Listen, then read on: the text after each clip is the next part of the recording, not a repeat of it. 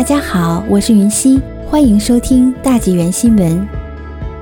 新染疫并发症，一些患者突患糖尿病。在感染中共肺炎 （COVID-19） 的所有症状和并发症中，另一个令人困惑的问题正在出现：该病毒是否引发糖尿病？据 CTV 报道，像世界各地许多医生一样，美国马里兰霍普金斯医学院内分泌专家兼副教授。米哈·齐尔伯明特博士开始注意到，越来越多的人似乎突然患上了糖尿病。切尔伯明特说：“我的团队通常每天治疗大约十六至十七例糖尿病患者，目前每天患者增加到三十人。”他表示，出现这个突然的变化令人惊讶，也令人担忧。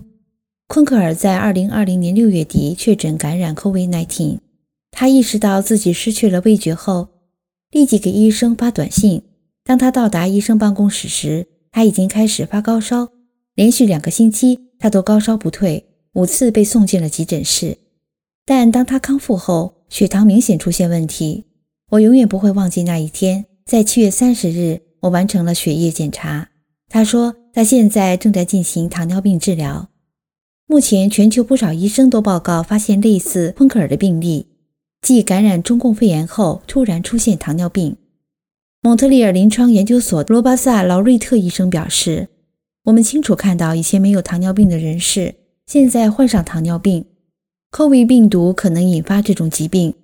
有研究表明，高达百分之十四的染疫患者可能患上突发性糖尿病。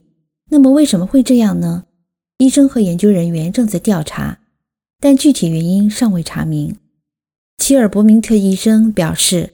全球各地不少内分泌专家及糖尿病专家正在对此进行研究，相信未来数月会有更详细的报告公布。